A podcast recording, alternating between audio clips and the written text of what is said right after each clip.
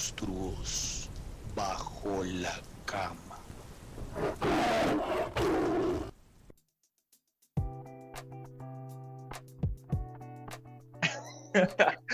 Hola a todos, ¿cómo están? ¿Qué pasa? Yo soy Tian. Bienvenidos a otro episodio más de Monstruos bajo la cama. Empezamos riéndonos con muy buena energía, claro que sí. De hecho, venimos de Instagram Live donde hicimos nuestro primer sorteo de esos increíbles pines del mundo pi.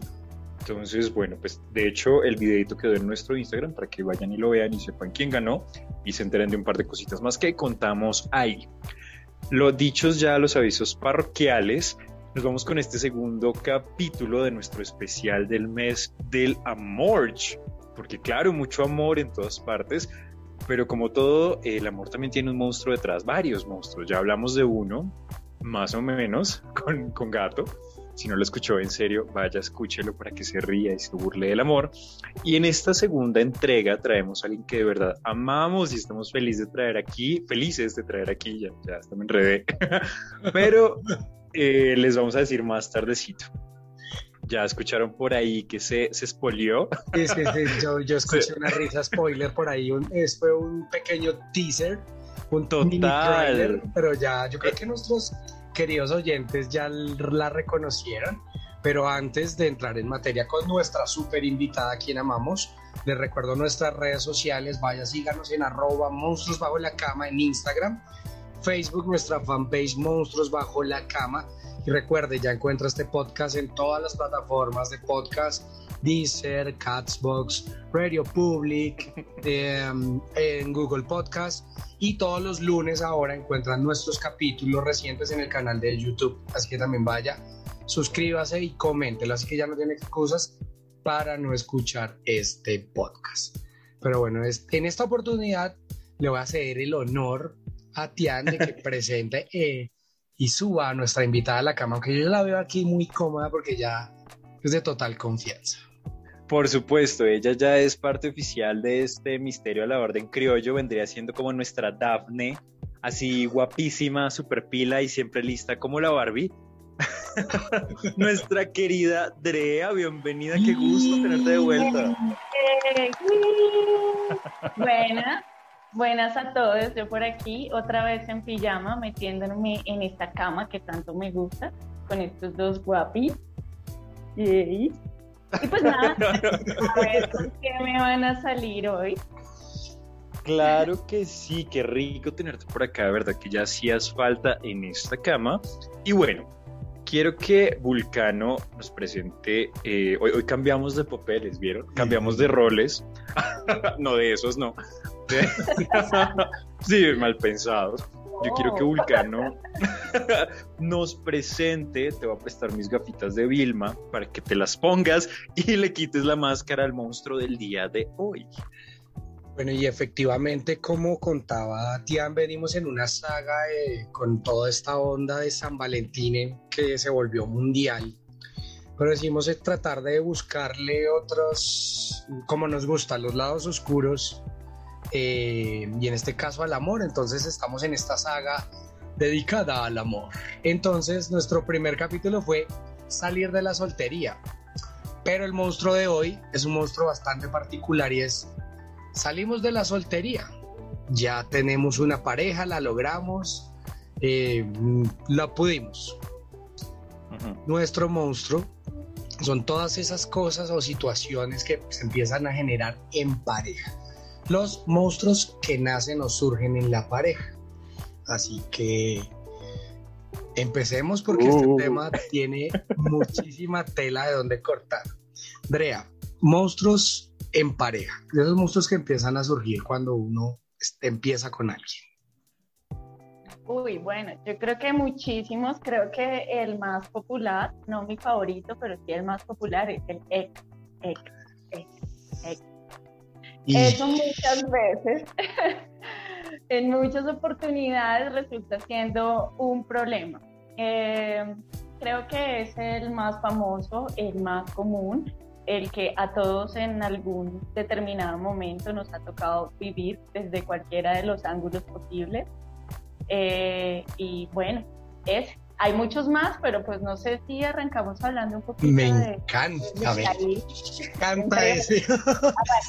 Voy voy a empezar con pregunta, voy a empezar con pregunta para ustedes.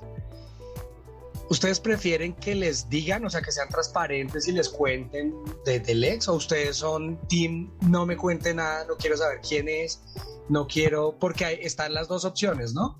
Que tú libremente le digas, mira, yo no quiero saber nada de tu vida pasada, está bien, es transparente, pero también está el, el que la persona que sí le interesa saber, bueno, quién era o cómo estaba. ¿Qué team son ustedes? Eh, bueno, dale, empezaré yo. yo, yo. A mí sí me gusta saber, yo, yo soy bien chismoso en ese sentido. Pues no, no me interesa como que me cuente todos sus detalles. O que hay gente que ya te lo muestra como, ay, mira, este es mi Sí. ex, y uno, oye, no, yo. Eh, pero sí me, me interesa saber cómo se expresa de, de su ex, porque de ahí puedo partir de, ah, no lo has superado. Ah, todavía lo sigue, todavía lo stalkea, porque yo pienso que si uno no pregunta, opinión muy personal, pues no sé, eso queda como muy ambiguo. Entonces yo creo que uno no pregunta, oye, ya lo superaste, sino bueno, ¿y en qué términos pues acabó tu, re- tu última relación? Y con base en eso uno ve cómo se expresa, si todavía le importa, si no, y ahí uno decide si el susodicho es un idiota. No mentiras. Eh, Drea. Me encanta porque ya es el novio y ya lo trata de idiota, pero bien, bien. Bueno, para mí es importante que cuenten. Creo que finalmente si es tu ex es- y habla de esa persona es porque fue alguien importante para su vida. Entonces desde el primer lugar lo encuentro con respeto como una persona que tuvo, pues hizo parte de la historia, así que bueno, probablemente yo pueda estar en ese mismo lugar y tal vez no le quería que hablaran de ya, pero, pero no, mentira. Pero sí, es un, sí lo entiendo como un lugar importante de alguien que tuvo eh, pues un lugar en esta historia y no me molesta que hablen, no me molesta que hablen, pero sí en exceso ya eh, tal vez lo que decía Tian es como bueno, ya está, entiendo. que Guarda ya- la foto, guarda los regalos, ya Ah. supéralo, amigo. Lo, lo harto de eso, Eh, dime. lo harto de eso, bueno, en mi caso yo sí prefiero que no me, si no me cuenta, o sea, no me afecta, pero preferiría que no me contara. O sea, a mí no me gusta saber nada, porque a mí en algún caso sí fue un monstruo gigante. En mi primera relación, el exnovio de, de mi primer pareja fue el coco, fue una situación que salió de control, de, correos, de llamadas, de abuso, de además terminé dando cuenta que no lo había superado. Fue un lío así gigantesco. Entonces yo desde ahí tomé la sana determinación que a mí no me interesa saber nada. Pero me parece harto es, bueno, está bien, en algún momento se sale algún comentario o algo. A mí me parece harto es la comparadera o la recordadera del mal momento, como, ay, vimos esa película, me dijo esa canción. Oh, por Dios, somos celosos, somos celosos por No. ahí. Creo que el tema es eh, hablar en exceso, porque cuando ya se habla en exceso, cuando hay comparaciones que empiezan a ser odiosas, porque finalmente uno está en ese lugar, ahí es cuando ya se pierde como esa, esa, ese espacio de respeto con la otra persona, o sea, ya no se vuelve interesante, de repente uno se puede sentir hasta vulnerado. Eso en algunos lugares de relaciones monógamas, pero también en relaciones polígamas, eh, creo que esa presencia de un ex no muy agradable que incomoda la situación, sin importar si las relaciones de dos, tres, cuatro, bueno, los que quieran, eh, si se vuelve como tormentosa. Es eso, creo que la presencia del ex eh, que se vuelve molesto, incómodo y que quiere sabotear la relación es la que se vuelve un poco insoportable. Hay, hay dos tipos de, de fantasma de ex, pienso yo, ¿no? Creo que aquí lo podemos dividir. Y está cuando terminaron bien y cuando terminaron mal, porque eso genera dos tipos de recordación diferente. Porque cuando terminaron bien, como que, ay, es que muy lindo y no sé qué, como todo tan positivo y tan bello, y terminaron en buenos términos, son amigos, así, es como... Y está la otra que es terminaron muy mal y a lo que decía Tiani es se la pasa rajando, hablando mal o, o tratándolo de, de, no sé, de justificar comportamientos de la actual relación por lo que le pasó. Entonces, creo que también depende de cómo terminaron y eso de cierta forma puede afectar una nueva relación. Sí, igual también yo conozco relaciones que terminan cordialmente, pero relaciones que terminen bien, bien, ah, por algo terminan también. Sí, sí, sí, sí, sí, es cierto. O sea, me parece también un lugar mítico que le hemos dado muy cuento de Disney que hemos dado a terminar bien y en lugares cordiales cuando uno termina y termina es porque ya no se soporta muchas veces. Tal cual. Dentro de esas formas de soportar, eh, pues uno, uno puede ser cordial en su trato, pero eso no quiere decir que uno no esté en una situación de desagrado como con el otro, eh, con, la, con el otro significativo para otro. Entonces, sí es como, bueno, gracias por todo, no te soporto, que te cuide tu mamá. y, estos comentarios que no hace. Por supuesto, eso es parte, eso es parte también de ese, de ese desintoxique de uno. De hecho, lo, recuerden que lo hablamos con Cindy en nuestro capítulo de exnovios la temporada pasada, por si quieren ampliar un poco más estos, estos tejemanejes de este monstruo. De hecho, dijeron cosas muy, muy chéveres con las que estoy súper de acuerdo. Idrea dijo algo súper chévere que me encanta decir, repetir, y es, no tenemos la obligación de ser amigos del ex. En serio, normalicemos decir, no quiero ser tu amigo, no, porque es que me hace daño. De pronto en 10 años, 5, bueno, los que tengan que pasar para que yo ya como que me saque todo lo que tenía de ti, literalmente. Ahí podemos ver si somos amigos o no. Salía con mis no digas nada. Qué puerco, no.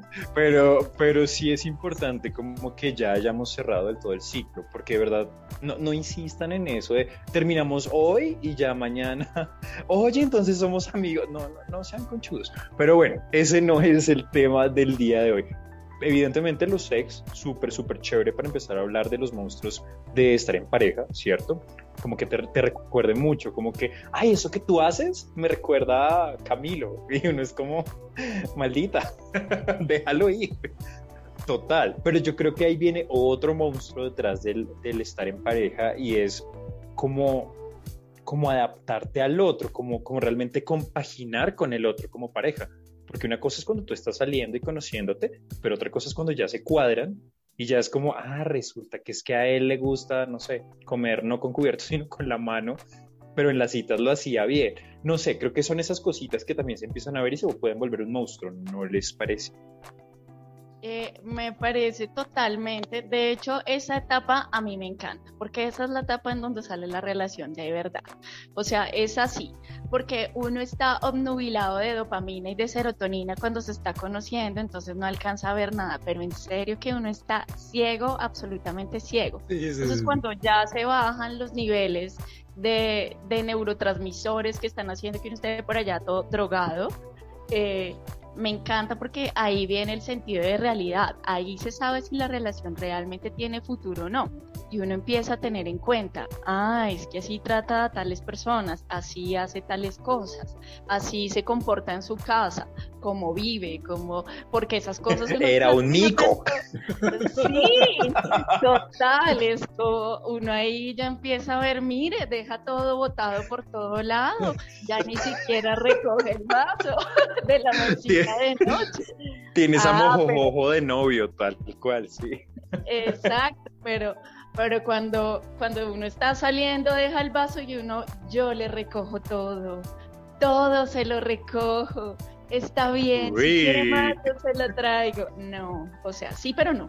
Casualmente lo decía Gato hace ocho días hablando en esto de salir de, la soltería y de las citas, y era que a veces uno hace cosas que generalmente no hace. Eh, ir a lugares a los que no va, eh, en las cenas, no sé, comer comida que no te gusta. Y como que al inicio sí, evidentemente estamos vendiendo un producto de excelente calidad y como estamos enseguecidos, entonces como que yo, yo quiero, antes de, de, seguir, es como que Drea también nos explique desde su conocimiento, existe un tiempo conocido de la etapa en la que el cerebro deja de producir tanta dopamina Es decir, ¿hay un tiempo estipulado en que uno ya empieza a ver la realidad o esto es subjetivo por cada persona? Sí, hay unos tiempos. De hecho, eh, de tres a seis meses está el enamoramiento supremo, la producción máxima de dopamina y serotonina, porque como es tanta la producción, es tanta la emoción, eh, como un sistema de supervivencia, el cuerpo empieza a regular esa cantidad de neurotransmisores, porque si no, un día vas a morir de enamoramiento. Eso por un lado. Y por el otro, literal. Y por el otro lado, también está, hay varias teorías que dicen que el amor real se pasa después, o sea, como que si uno realmente está enamorado, pasa después de los cinco años. Que tan cierto sea, las cosas sí cambian, eh, pero creo que el, ese enamoramiento de querer estar y de tener todo el ímpetu, ímpetu imputu, el, el imputado. El, imputado. imputado el que le van a poner si no se porta bien. Sí, sí, pero, sí. eh, pero el ímpetu de, de, luchar por toda la relación y estar regularizado, hay estudios que dicen que después de los cinco años realmente tú creaste una relación muy estable, como realmente estable. Existen unas etapas, según recuerdo, de de como la primera crisis y las crisis tienen también unos años, ¿no? Como que creo que a los tres años y algo así, según lo que he escuchado o estoy mal. Pues eso dicen, no conozco estudios psicológicos al respecto, los encuentro más como un mito urbano, eh, que tienen crisis de tres años y, de, y que cada tres años y que luego a los cinco años y no recuerdo qué más, la verdad, no he pasado de ahí, no lo he vivido en carne propia, pero, eh, pero bueno, pero no sé en realidad si sí o si no. Creo que las relaciones sí, pues creo no. En realidad las relaciones tienen crisis y adaptaciones más que cada tres años. Sí, cada relación tiene un ciclo de experiencias que tiene que vivir. La primera parte es un poco más erótica, de, de adaptación, como ustedes decían, eh, y luego empiezan otros ciclos en donde empieza a, a prevaler también las experiencias sociales, eh, las metas y proyectos de vida y bueno, o sea, así dependiendo también la formalidad de la relación, si viven juntos o no, hay unas etapas en la relación y eso sí ya se podría hablar desde otros paradigmas científicos o pues psicológicos. Me encanta porque quedamos aquí los dos como, claro que sí, doctora, como usted diga. Somos las bonitas asistentes detrás con, con el cuadro. no, no, pero a ver, traigámoslo, traigámoslo a la realidad. O sea, pensémoslo bien. O sea, todos hemos tenido relaciones que han durado, pues, por un par de meses, casi un año. Digamos que a los tres, los tres primeros meses uno sí está como súper encarretado, quiere estar todo el tiempo pegado. Eh, literal, tal cual. o sea, si uno puede ir cogido de la manito al baño, va y dale, yo volteo y no te miro, como, o sea, todo el tiempo. Uno se chatea porque sí, porque no. Buenos días, buenas tardes, buenas noches, que tengas un rico desayuno. Ojalá te comas la galleta que te di. Eso es un proceso normal, ¿sí? es un proceso absolutamente normal, pero luego empieza uno también como ser humano natural a buscar su autonomía. Y eso también es una cosa que uno puede ir aprendiendo a través de varias relaciones o de concientizar sus procesos afectivos, como, bueno, está bien que cada uno tenga autonomía porque luego eso se puede convertir en una relación muy tóxica cuando alguno de los dos se sienta asfixiado en la relación. Tal cual, me encanta que traigas a colación el término tóxico, tóxico, que les quede allá sonando y tenganlo muy, pero muy presente que lo vamos a retomar ahorita, pero es el momento de Vulcano, es tu, momento de fama, de brillar con fobias bajo la, sobre la cama.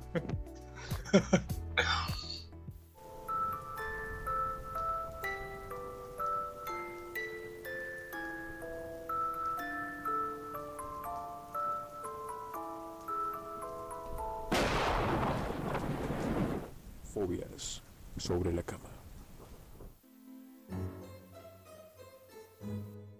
Bueno, y esto es Fobias sobre la cama, espacio donde nos damos nuestro primer break del tema.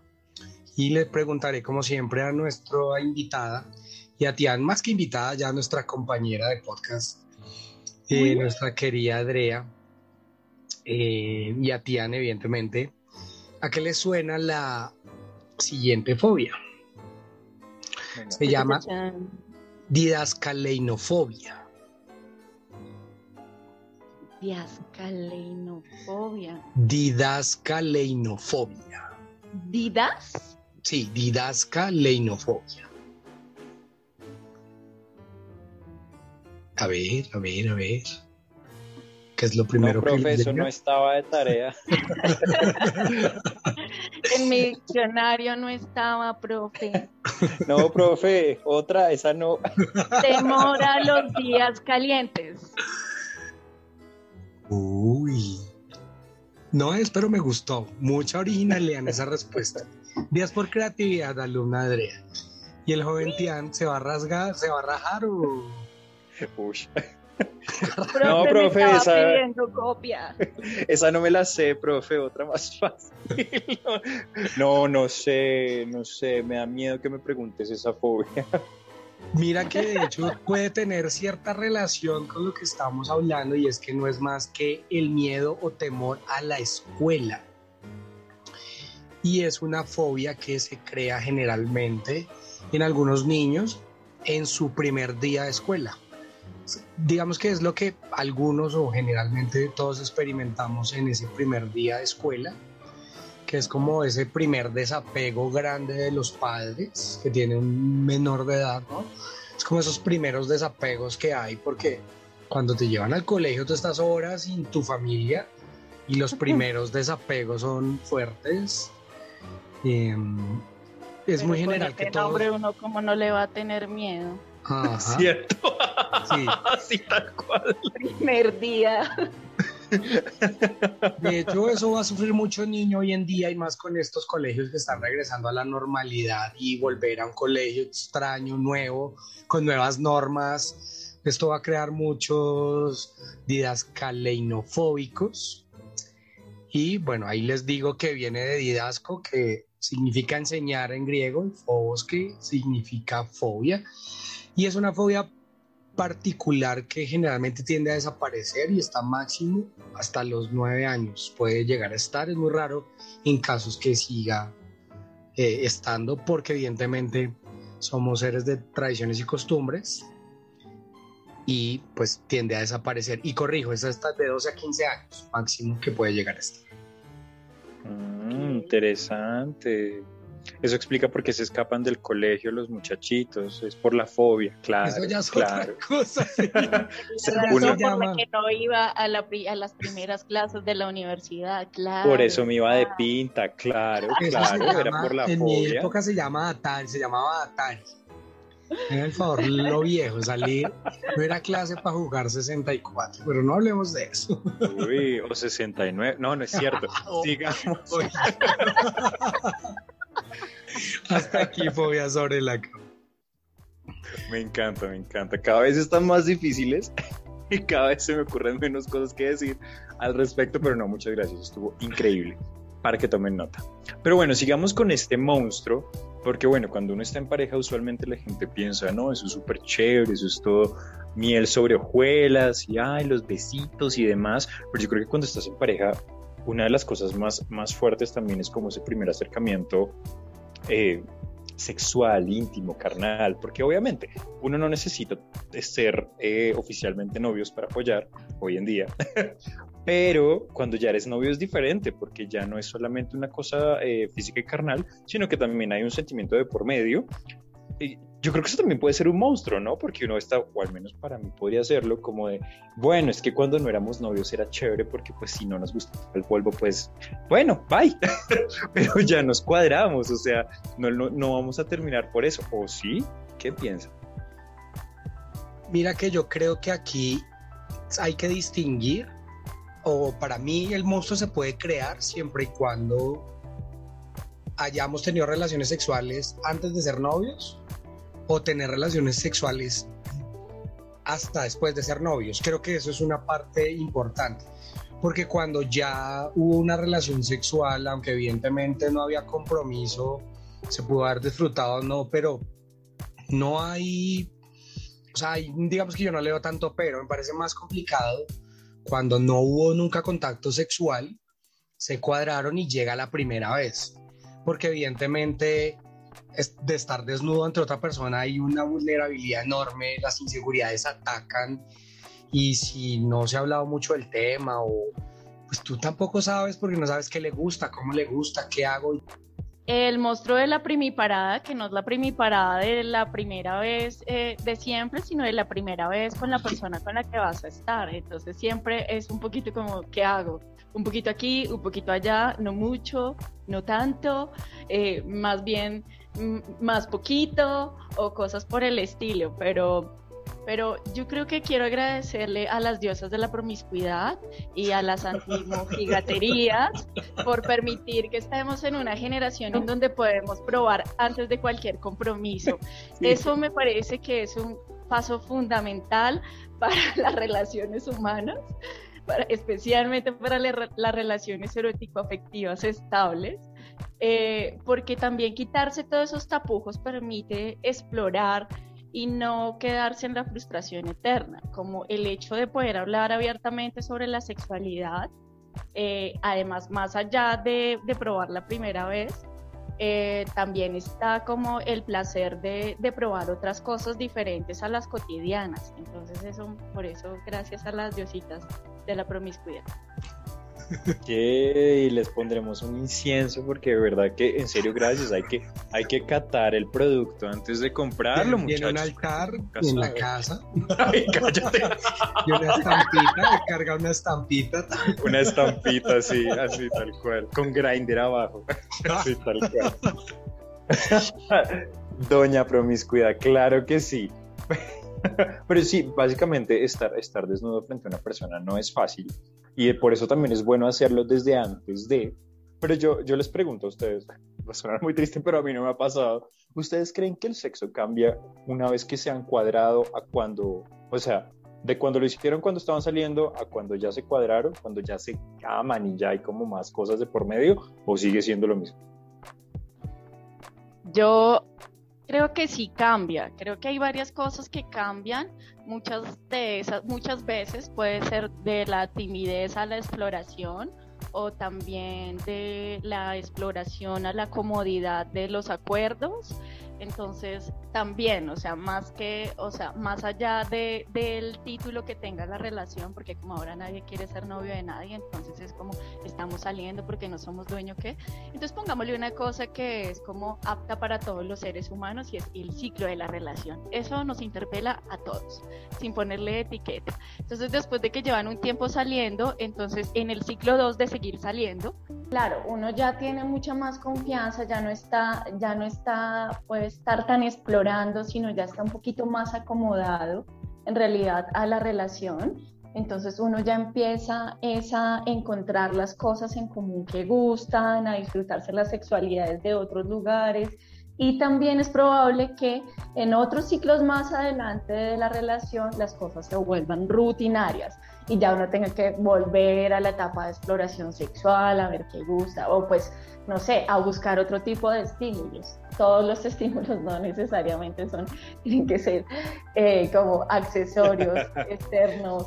O bueno, sí, sí, pueden ser prácticas diferentes y otros accesorios externos también que alimenten la relación en la sexualidad. Yo quiero ahí decir algo porque a mí me parece que ahí nace un monstruo que nace desde quizás la pena o la timidez y es, en este monstruo yo quiero recalcar mucho y es cuando, bueno, cuando se empiezan las relaciones sexuales con una persona con la que no habías tenido relaciones, cuando no hay franqueza se crea un monstruo gigantesco. Y es decir, porque puedes empezar a tolerar prácticas que no te gustan. Y cuando no hay esa franqueza, tú puedes estar desarrollando, por miedo a decirlo, no, oye, no me cojas ahí que no me gusta, que no me toques ahí que no me gusta. Y entonces, pero con el miedo de, pues yo no le voy a decir porque de pronto daño el momento, entonces, y ahí crea un monstruo gigante que puede terminar afectando bastante la relación, porque tampoco nos podemos negar que pues una gran parte de una relación, la relación sexual juega una parte importante en una relación. Y si no eres claro en esos aspectos, pues se va a ir deteriorando y tal vez va a llegar el punto en que digas, oiga, no, ya definitivamente ya no me aguanto más, entonces es como un llamado a la franqueza, primero pues para que no tengas que realizar prácticas sexuales que no te gusten, segundo por honestidad y, y- y amor y respeto hacia la persona con la que estás, ¿no? No porque sea tu novio, tu novia, tu esposa, tienes que hacer cosas que no quieras y eso es muy importante discutir. Poner, creo que es también uno, uno de los pilares de la inteligencia emocional en las relaciones, poder hablar, poder decirse las cosas el uno al otro, que les gustan, que tienen en común, que no les gustan, cosas que definitivamente son negociables y no negociables en todos los ejes sexuales, emocionales, familiares, sociales, etc., entre otras, punto. Eso es muy cierto. Poner límites es supremamente importante y es supremamente difícil cuando estamos en esta etapa de que pensamos que esta otra persona es toda una Adonis o toda una Afrodita. Como de, ay, no, es que es lo mejor. O sea, yo le permito todo, que me pegue, sí, que me robe, sí, me encanta. Pero pilas, los límites son necesarios. Es difícil, pero es muy, muy, muy complicado. Bueno, yo tengo otro monstruo del, de estar en pareja, pero, pero siento aquí con mi telepatía que mi, mi, mi Scooby amigo tiene otro monstruo que nos quiere compartir. Venga, venga. Hay otro submonstruo, este, este, aquí hemos encontrado muchos monstruos y me encanta y era la idea. Y no sé si ponerlo en conjunto, pero puede llegar a ser un monstruo gigante, los amigos y la familia de la pareja. Eh, voy a empezar con los amigos. Puede que su mejor amigo o los, sus grandes amigos no sean de tu agrado. Y eso puede generar un monstruo porque evidentemente lo que decía Andrea, como relación evolucionamos también a lo social y hay que compartir esos espacios. También desde la franqueza, ¿no? Pues si no te caen bien los amigos de tu novia o novio, pues mira la forma de mediar, pero pues también es importante, o pasa con la familia, no sé, que no le caíste bien a su mamá, a su papá. Ahí, ¿qué, qué hacemos ahí? ¿Cómo, ¿Cómo se maneja eso? ¿Cómo lo ves? Dre? Bueno, yo, eso es un factor muy importante. Creo que eh, los amigos y la familia juegan un papel de un binarismo muy judeocristiano, como una vaina entre el bien y el mal, como el, el ángel y el demonio, que por un lado te están diciendo, oh, qué lindo, qué tierno, qué tierna, bueno. Y por el otro lado es lo peor, por mire cómo se comporta. Entonces uno todo el tiempo está estableciendo como una balanza entre las cosas que sí, que no, además de las ideas personales y de las propias voces de la cabeza de uno. Entonces, eh, sí resulta siendo un monstruo en muchas oportunidades si uno no logra equilibrar. De hecho, el hecho de que la persona sea empática, tenga buenas habilidades sociales, de comunicación, pues facilita que uno tenga un proceso más... Eh, ¿cómo decirlo?, más apacible con toda- todas las dinámicas sociales y todas las relaciones sociales que uno pueda tener. Entiéndase dinámicas sociales, familia, amigos, eh, personas del trabajo y ese Mm. tipo de relaciones. Por supuesto, el lechero, el vecino, el del pan. Esos también aplican. Imagínate le caiga mal a la vecina chismosa. No, no podemos. Le tiene que Al- al caer bien el la- domiciliario sexy. Al señor de la tienda que les fía y a él no le fías, como... Uy, sí. Eso, eso toca irlo afianzando. Uno se cuadra y tiene que también ir haciendo relaciones. Como de vea, el de allá nos deja más barato, entonces sonríe. Tal cual, me encanta. Eso es muy importante. Uno Y le bueno. manda con una nota y le dice, no le entiendo la letra. Sí. Tal cual, tal cual. Sí, sí, sí. Me encanta. Bueno, yo una pregunta, eh, pero antes de hacerle la pregunta, quiero poner otro monstruico acá, eh, que bueno, también tiene mucho que ver con todo esto y es, lo hablamos al principio, el, el tema de los celos. Porque, y eso también tiene mucho que ver con los amigos, no sé si con la familia, pero yo creo que con los amigos sí, y es porque todos tenemos ese amigo que no le gusta el novio o la novia de uno, o la novia de alguien más y es como siempre a meter esa cosa de ay, pero no sé, cambiaste de, de, estilo de prototipo, antes salías con médicos como Felipe y ahora pues él y empieza a generar ciertas inseguridades que básicamente los celos se basan en inseguridades, si no estoy mal puedes corregir. Eh, pero yo creo que es un monstruo bien importante estando en pareja y con el que sufren absolutamente todas, creo. ¿Qué piensas? Andrea, por favor. No, Andrea, por favor. Primero Ay, responde no. la pregunta. No, no, yo quiero tú, no, tú, tú. Qué horrible, después les voy a colgar yo. Ulti. Bueno, evidentemente, yo creo que, bueno, es que la inquina y, y los malos comentarios de las personas que tú quieres me parece que son muy dañinos, más que para la relación en, en persona, más para tu cabeza, ¿no? Porque, porque tú empiezas a sentir un cierto tipo de culpabilidad que no deberías cuando, no sé, tu mamá o tus amigos o tus hermanos te están diciendo, oiga, pero esa persona que y vea que no tiene futuro o vea que no es lo suyo, pero aún así usted está luchando entre esos comentarios que llegan y el amor que puedes estar sintiendo por una persona y eso te puede llegar a hacer cuestionar la relación y eso no lo podemos negar, pero también creo que es importante también tener desde la convicción de que estás en lo que quieres y dejar que eso no te afecte. Pero creo que sí somos muy frágiles porque nos importa mucho el que dirán y más de las personas que queremos. Entonces me parece que sí es una, puede llegar a ser una voz incómoda en la cabeza. Porque yo veo también el escenario, claramente los tendos vienen desde lugares de inseguridades que se construyeron o en la infancia o de traumas que se tuvieron en relaciones pasadas o bueno, y también como de un comportamiento, de una conducta aprendida socialmente, ¿no? Estamos acostumbrados a como así, pero ¿cómo va a permitir? Porque a veces está la persona ahí súper tranquila y está ahí el amigo este demonio como, pero a usted sí le parece tranquilo, pero sí le parece normal y pues sí, de repente la gente habla, incluso la gente mira, a veces la gente coquetea, porque hay gente que es coqueta porque es coqueta, más allá de querer levantarse. No es que a sea perra, es que es coqueta. Hay un nivel, Eso. hay un nivel de ropa a través de eso. Me encanta. Tal cual. Eso, eso, señores, la frase del día. Hace- rato Sí. no teníamos frases de Drea. la diferencia entre coquetear y ser perra es eh, ahí. ¿Cómo es? Ahí, Hay repítelo, por favor. nivel, es un nivel de ropa. Eso, la diferencia es un entre nivel y ropa. Ser perra es Y un sí. nivel de ropa. Bien, bien, bien, bien. Tuitazo. Ah, no, Apunta, sí, sí, apunta. Ay, Dios. Pero bueno, además de estas inseguridades que vienen desde todos esos lugares, también está uno cómo construye la imagen de la persona y que, o sea, además de lo importante también que puede ser la opinión de la persona, puede ser la mamá o el hermano o el mejor amigo, es también cuál es la intención de la persona que hace ese tipo de comentario, también en donde pones tu confianza a la hora de creer o no creer en ese tipo de comentarios.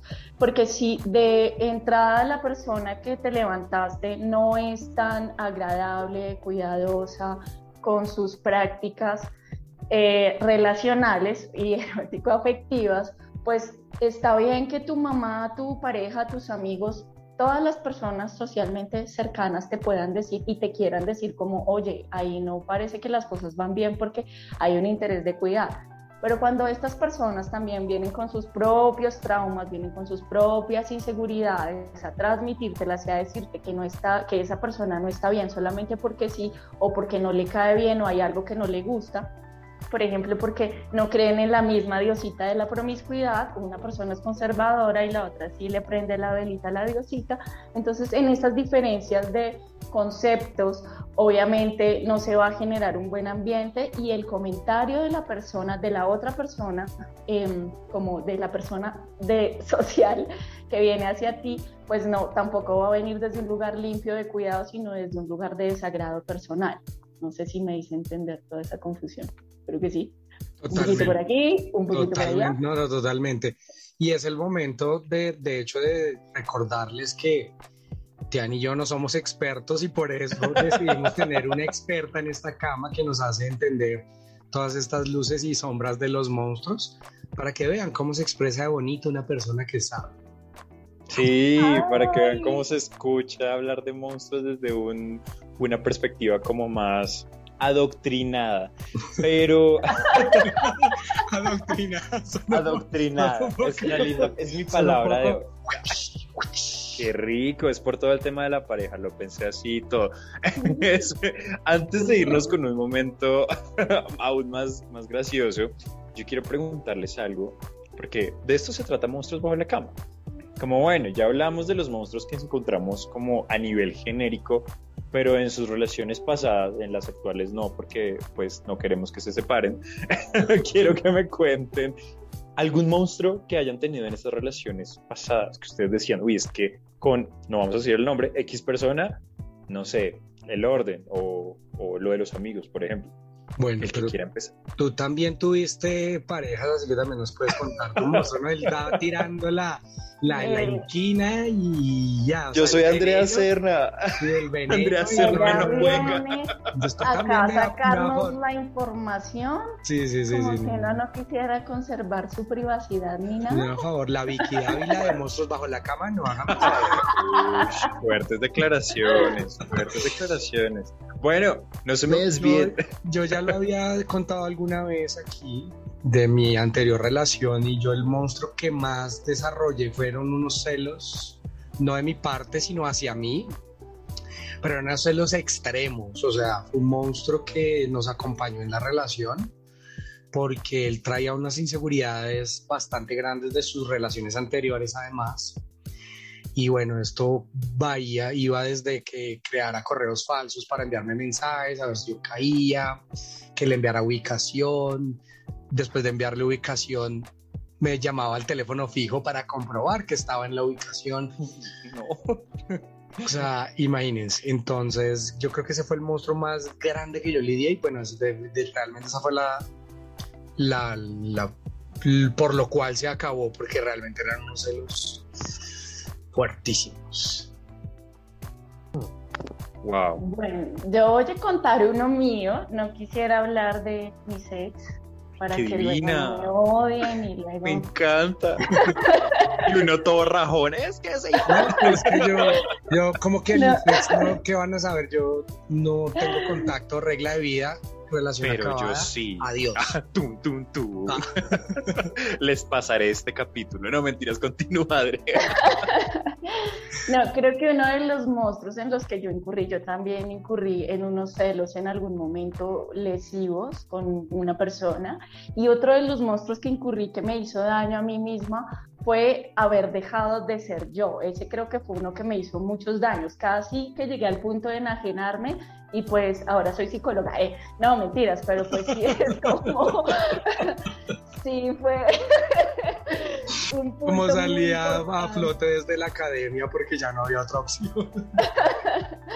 Pero sí se convirtió en algo muy importante para mí, para mí y mi forma de relacionarme, no solamente en relaciones erótico-afectivas, sino en relaciones sociales, afectivas, de amigos y de familia, y es punto número uno, yo sentirme bien con lo que hago, con lo que pienso y como encontrar esa coherencia. Fue muy duro, un monstruo que me sacó cosas horribles, pero también después de ese monstruo eh, encontré un lugar muy digno dentro de mí. Entonces fue, pues ahí, en este momento es hermoso, en ese momento fue terrible. Me parece lindo hablarlo desde la autoevaluación, así que voy a dejar que Tian nos responda y voy a pensar en uno personal porque me sentí mala. No, me encantó. De hecho, yo, yo tampoco iba a hablar de mí mismo. Ah, iba a hablar de los problemas otro. Eh, pero luego pensaré en otra cosa. Eh, bueno, yo creo que uno de los monstruos con los que más lidié con personas eh, anteriormente, creo que fue toda esta onda de, de, de- de la confianza y, y de pensar que lo es, es- es tuyo, ¿no? Yo estuve con una persona que tenía unas ideas bastante complejas en su cabeza, unos pilares bien difíciles de tumbar y, y súper eh, edificados y era cosa de, no, es que como tú me parece, a mí me parece que tú eres muy bonito, eso significa que eres una perra, por ende no puedes tener amigos. Y si te llama algún amigo, entonces eres una zorra y te estás acostando con él. Yo creo que es, esa falta de confianza, ahora sí la autoexploración, ven lo que hice, a, mí, a, como a, como a, a, incluso sentirme culpable, ¿sabes? Como hacerle un poco de caso, como de, oye, ¿será que está mal que tenga amigos? ¿Será que está, era un pendejo, sí, eh, ¿será que está mal lo que, lo que estoy haciendo? Eso fue, pero ya no más. Oye, pero ese es un monstruo bien interesante que muchas personas, especialmente si vamos a empezar a tener una relación como estable o formal, sí debemos trabajar porque en muchas oportunidades no sabemos cómo abordar ese tipo de cosas y está lindo trabajar el tema de las inseguridades también en pareja o en relaciones porque también es como nadie viene absolutamente limpio, sin traumas, sin dolores, sin molestias al mundo para relacionarse con el otro. Entonces trabajarlo sí es bonito, pero no viene desde ese lugar de, de uno cuestionarse cuando no ha hecho nada, porque incluso a veces es como una especie de gaslighting, hasta uno se lo pregunta, ¿será que fui infiel? Y es como que... sí, ¿será que, ¿será que fui infiel? Yo no me di cuenta. crucé, el límite de la ropa del que hablábamos. Sí, tal cual, le falté el respeto cuando me desnudé para bañarme. O sea... Ok, bueno, yo debo decirlo que, y es un monstruo con el que aún lidio, yo, yo siempre he creído que yo como que en general yo siempre soy muy estable en el sentimiento y como Drea nos hablaba hay etapas, pero en mi caso siempre generalmente yo manejo una estabilidad del sentimiento. Sí, como que mi enamoramiento es constante y en esa, en esa dinámica yo tiendo a ser como excesivamente sobreprotector, pero puede llegar a ser sí como, como lo, lo se conoce como el novio mamá, y para mí, eh, o sea, y es algo en lo que he venido trabajando mucho porque hay veces que sí puede llegar a ser incómodo, ¿no? Como un exceso de sobreprotección exagerada, me parece que a veces puede llegar a ser incómodo. Y es un monstruo con el que yo he lidiado, pero he venido bajándole, bajándole, bajándole, pero sí para mí ha sido difícil ahí en el autoexamen que me acabo de hacer. Ay, qué divino. También me encanta, es el de la sobreprotección, o sea, del paternalismo. Eso es una cosa muy frecuente y no solamente, o sea, la gente lo ha naturalizado en las relaciones de pareja, como, ah, es que este es el papá, usted es la mamá. Y sí, esas cosas pasan, pero eso también pasa con los amigos, eso se convierte en personalidades y en aprendizajes. O sea, bueno, no, eso no está instaurando la psicología, es una cosa que yo me acabo de inventar. Pero se como que luego me cogen los psicólogos y me abaten. pero no, pero sí, si han visto que hay personas que son como, hay una reunión social y hay personas que son como los papás, el que recoge, el que limpia, el que cuida, el que lleva, o sea, hay de todo tipo y, se convierte para mí, por eso se convierte en una personalidad, entonces me parece súper particular porque siempre hay alguien que cumple ese rol, no solamente en las relaciones de pareja, sino en la sociedad. Y es así también como nos han formado, siendo el hermano mayor o siendo la persona que responde, que adultizan para que cumpla ciertos roles que, que un adulto que no estuvo empiece a cumplir. Entonces, como traerlo a conciencia y empezar a revisar en qué momentos se vuelve algo lindo y en qué momentos puede ser algo que pueda lastimar la relación también es algo completamente importante. Porque esas cosas son muy difíciles de quitar, o sea, sí se pueden quitar, uno puede trabajar en ellas, pero de cuando en vez changa, le aparece el papá. Sí, sí, sí. Tal cual. Háganse el examen. Sí. Revísense. Sí, sí, sí. A ver, a ver si ustedes son el papá o no. Sí, a mí me toca como, como alerta aeropuerto, me hacen la prueba y positivo para novio papá. Entonces,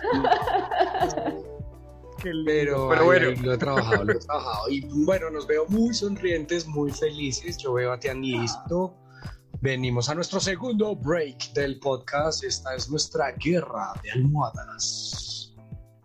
Encontramos la mejor manera de divertirnos sobre la cama con ropa. Esto es Guerra de Almohadas. ¡Wii! ¡Wii! Ahora sí.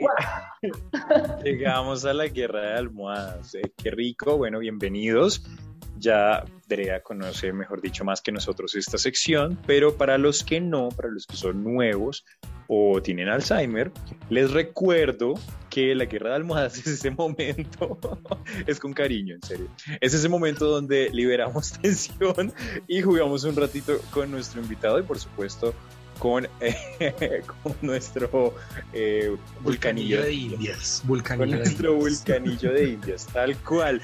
Así que hoy vamos a jugar algo que a nadie le gusta jugar porque no saben dar regalos y son culeros y son tacaños. O era la gente de mi empresa. No, mentiras. Eh, vamos a jugar Amigo Secreto. ¡Yay! Ok. Se desconectan todos. Vamos a jugar Amigo Secreto y lo, funciona de la siguiente manera. Yo les voy a dar una serie de pues, personajes, ¿cierto? Ya saben que somos muy creativos con esto de los personajes.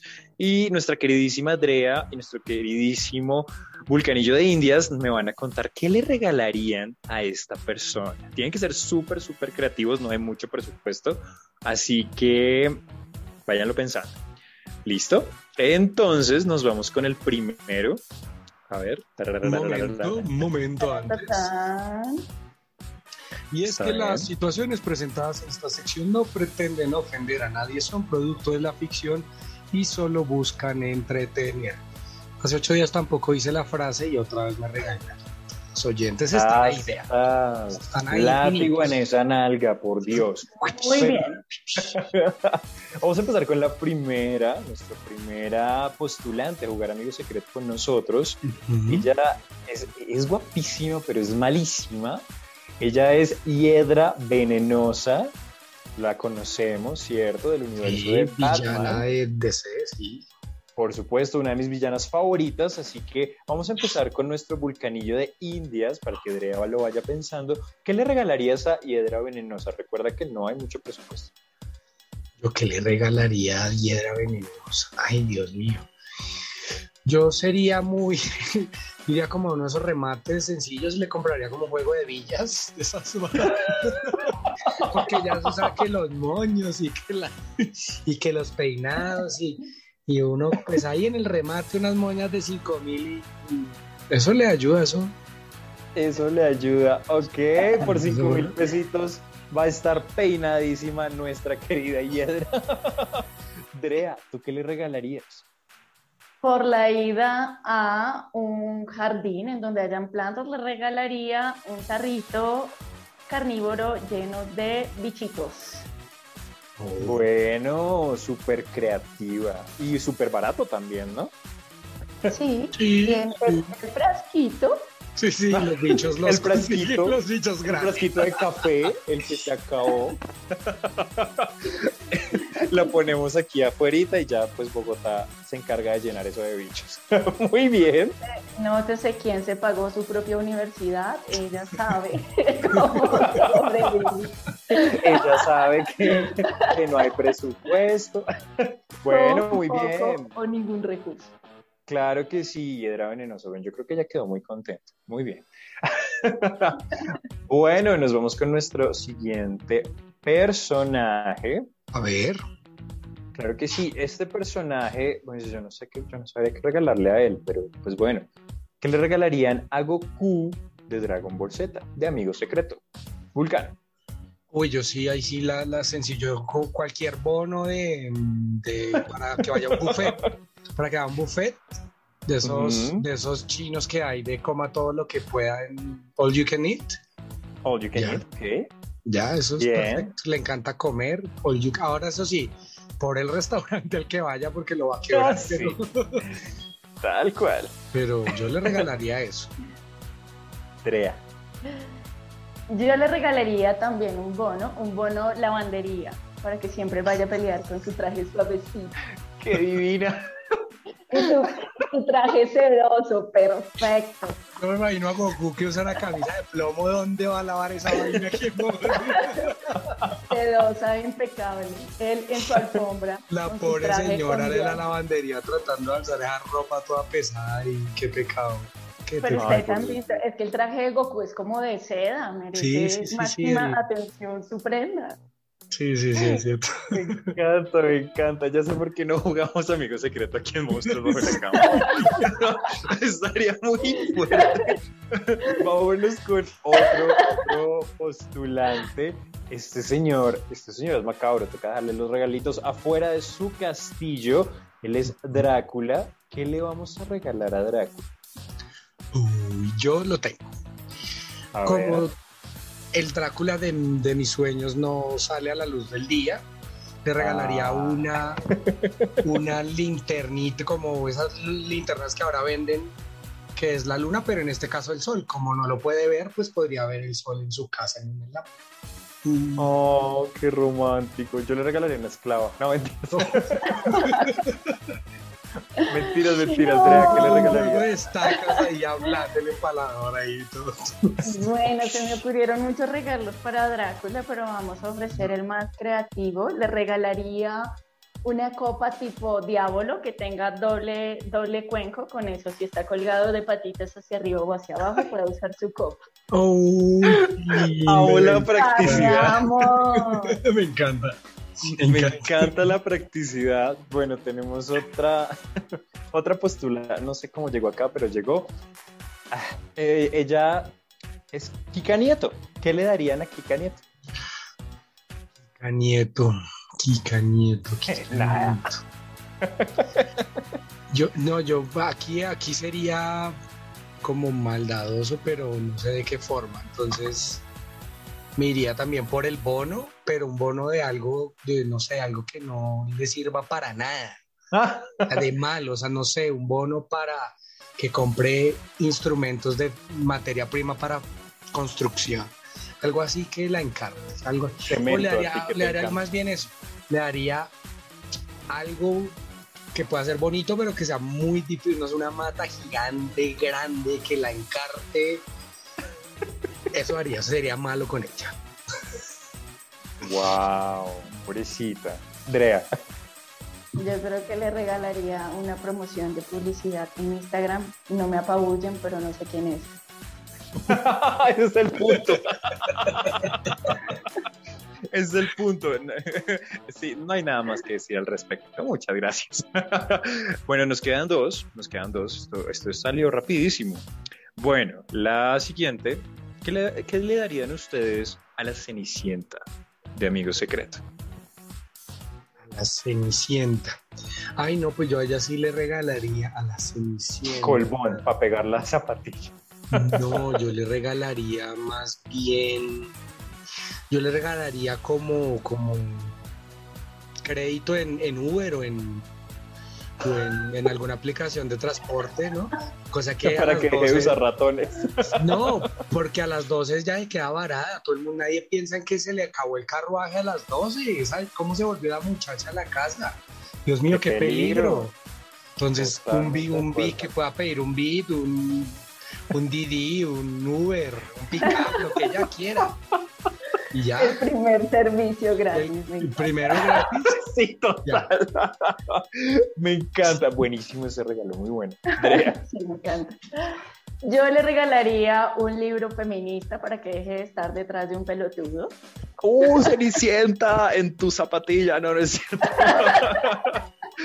Me encanta, qué buen regalo, un libro feminista para que se suelte el pelo. Claro que sí. Que lo Y el comparta último, con todas sus primas y, y amigas de Disney, ¿no? Eso Sí, lo puede sobre todo. rótelo. Club de lectura de ese libro Rótelo. para Disney. Total. sobre todo Ariel, pobre pendeja. No cambies la cola por un hombre, literal. Bueno, y el último, antes de terminar esta guerra de almohadas, ¿qué se regalarían ustedes? Uy, qué Chon, chon, chon.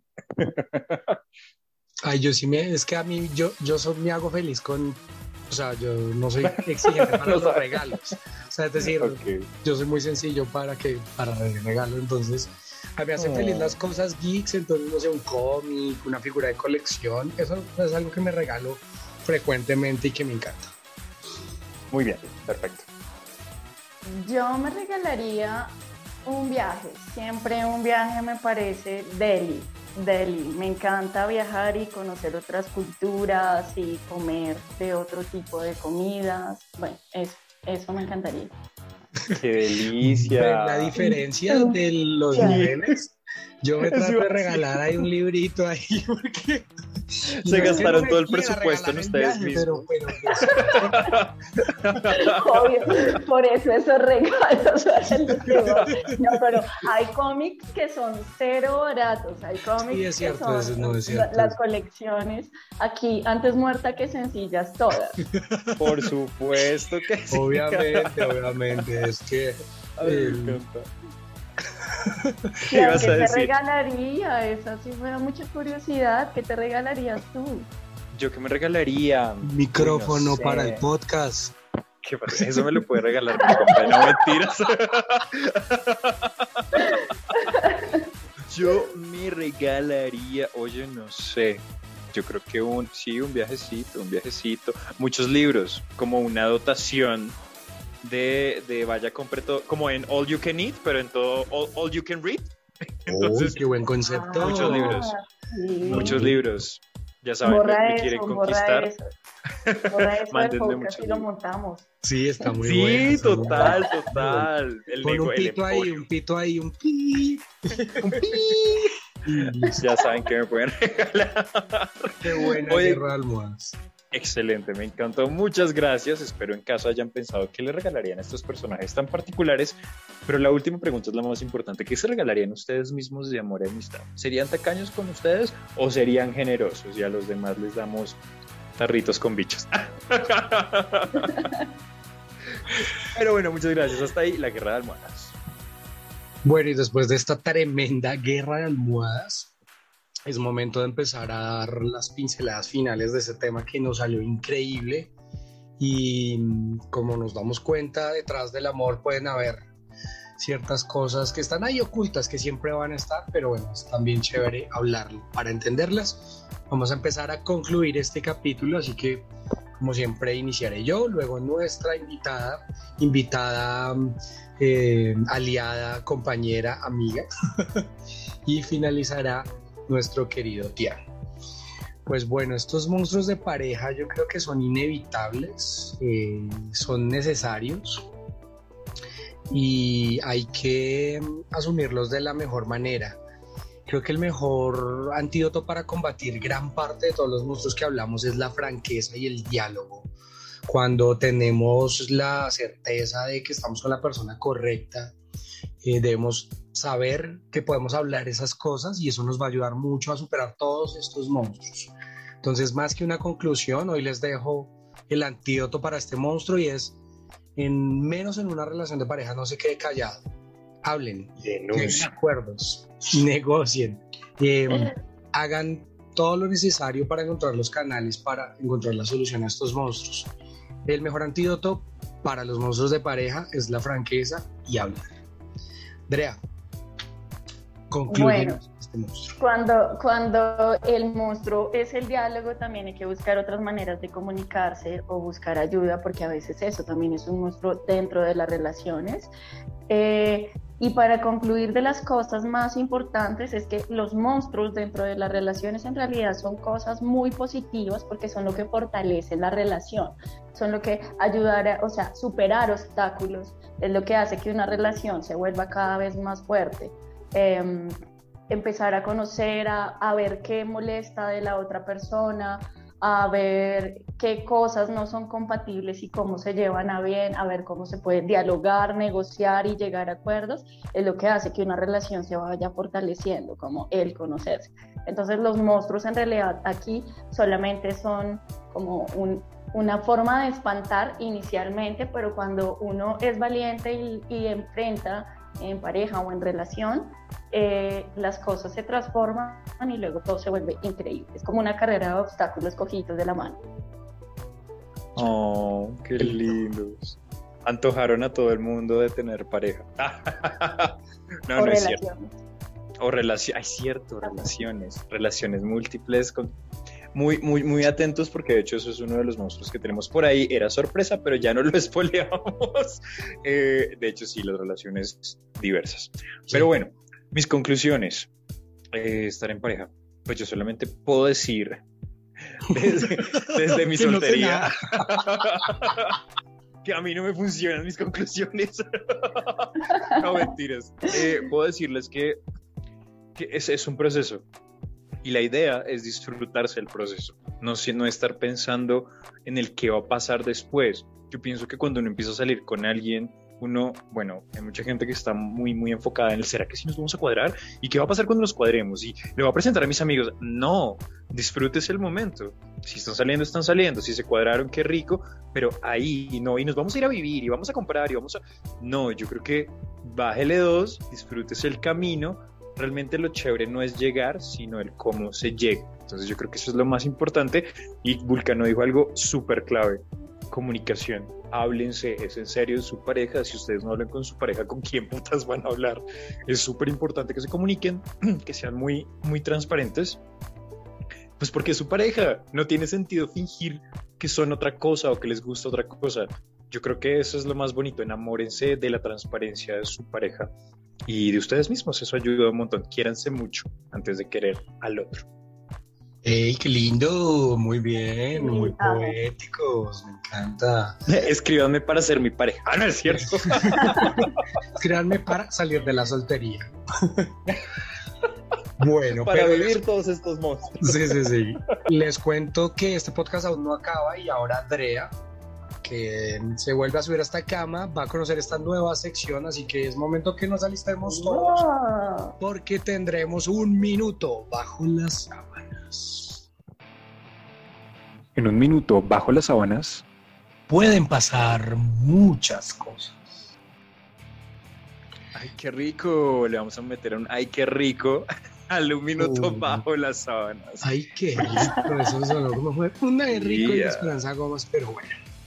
Bueno, y le cuento a Andrea y a nuestros oyentes de esta nueva sección y es que tendremos un minuto todos los integrantes de esta cama el día de hoy para recomendar lo que queramos. Así que yo ya tengo listo el cronómetro. En esta oportunidad voy a iniciar yo porque siempre ha iniciado Tian. Vamos a ir con Tian y cerrará Andrea nuestro minuto bajo las sábanas para que Andrea vea nuestra dinámica. Así que tengo listo mi cronómetro y yo empiezo. Bueno, paso a recomendarles una película que me vi este fin de semana por pura casualidad en Netflix que se llama Hogar. La verdad, entré a verla sin mucha expectativa. Es una película española que trata la historia de un ejecutivo publicitario que tiene como una, una crisis laboral, tiene que dejar el apartamento donde están viviendo y él empieza a obsesionarse con la nueva, las nuevas personas que llegan a vivir a la casa. Una película interesantísima, intrigante, con tonos de un suspenso extraño, con una obsesión macabra, pero también como que nos desnuda esa necesidad que nos han vendido de tener una familia, una casa y un todo perfecto. Así que recomendadísima, está en Netflix, es de este año, se llama Hogar y realmente vale la pena, véanla y me cuentan. Un minuto. Ahí está. Wow, muy bien. Me encanta, ahí está, ya tenemos peli para ver. Bueno, dime cuándo. Tres, dos y empiezas tú bajo las sábanas. Bueno, pues el día de hoy yo les quiero recomendar dos libros y son una, una pequeña pista para que ustedes lo vayan pensando. Y son dos libros de un escritor mexicano que me encanta que se llama Hugo Marroquín y son Los sueños de los amantes y Las horas lentas de la noche. Son dos historias totalmente diferentes que hablan sobre básicamente estos temas. El desamor, uno, Los sueños de los amantes, cuenta cómo Hugo mismo, el escritor, vivió su tusa, su desamor de una relación que ya llevaba bastante tiempo y cómo salir de ello y cómo superar ese monstruo que lo plantea de una forma increíble y en las horas lentas de la noche es como una especie de thriller sobre el desamor y la vida muy muy muy difícil de una chica que acaba de terminar con un gilipollas. Así que súper súper recomendable, están muy bacanos los libros, son súper corticos, súper fáciles de leer y pues nada, Hugo Marroquín, búsquenlo, es muy pero muy bueno si quieren leer un poco en San Valentín, algo de desamor. Bien, me encanta. 57 Qué segundos. Uy, la logramos, la logramos. Es que le contamos a Andrea que el- los minutos de Tian duraban tres días, pero ha mejorado, ha mejorado. Tal cual. Bueno, Adrián, lista bajo las sábanas con tu linterna a contarnos tu recomendado. Eh, lista. 3, 2, listo. Bueno, yo les quiero recomendar una marca de productos veganos. En realidad, no hay que ser vegano ni vegetariano para disfrutarlo. Lo encuentran en Instagram como arroba el árbol de Sebastián. Allí encuentran tomates, casi, casi, tomates, em, asados en salsa, eh, encuentran conservas de frutos, todo sin azúcar, todo súper natural, nada tiene productos animales, a mí me gusta muchísimo, hay pan de masa madre, ah, es súper creativo porque además tiene eh, humus pintado con remolacha o con zanahorias, entonces encontramos una cantidad de cosas de muchos colores, todas deliciosas, todas de excelente calidad y bueno, por ejemplo, para un regalo también está bien. Y por último, obviamente, y siempre sí, voy a recomendar mis asesorías y mis consultas en crea.sintagma. Ya. Bien, 58 segundos. Muy bien, muy bien. Además, doble recomendación, eso está muy bien. Perdón, hay, hay que, hay que cuidarse a uno mismo. Oh, estuvieron increíbles, de verdad. Muchas gracias. Creo que esta sección es una de mis favoritas porque también conocemos mucho de, de, nuestros invitados, de nosotros mismos, con lo que recomendamos y es muy chévere uno rotarse cositas, chévere, rotarse cosas, cosas, no rótelo, personas, rótelo. pilas con eso. Rótelo, rótelo. Pero eso también a veces funciona. Si todo, es, si todo es consensuado, por supuesto que rotar personas se vale. Pero Rótense al lechero. Quiere con el lechero. Bueno, bueno, chicos, este ha sido un capítulo increíble, pero ha llegado al final y es momento de agradecerle a Andrea por eh, regresar este 2020 a esta cama. Muchísimas gracias, Andrea. Eh, recordemos, por favor, a nuestros oyentes tus redes sociales y evidentemente dónde te pueden conseguir para las asesorías. Así que, Andrea, es tu momento. Bueno, eh, me encuentran en redes sociales como arroba antinomia, la O se escribe con el cero, y eh, para consultas psicológicas me, me encuentran como crea.sintagma en redes, y ahí les espero. Muchísimas gracias por subirte a la cama nuevamente, te queremos mucho. Yo les quiero mucho también, saben que siempre por aquí estaré pasando y ojeando a ver cómo va todo, chismeando. Me encanta la supervisora de calidad. Ella es la que cuida que nosotros no nos matemos ni que nos enloquezcamos, enloquezcamos con tanto monstruo en esta cama. Así que es súper, súper genial que estés aquí con nosotros. Vulcano, mil gracias por estar acá, por compartir, por reírte, por ser nuestro vulcanillo de Indias. A la gente, de verdad, qué lindos que se conectan a los lives y mandan corazoncitos y mensajitos. Qué divinos, muchas gracias.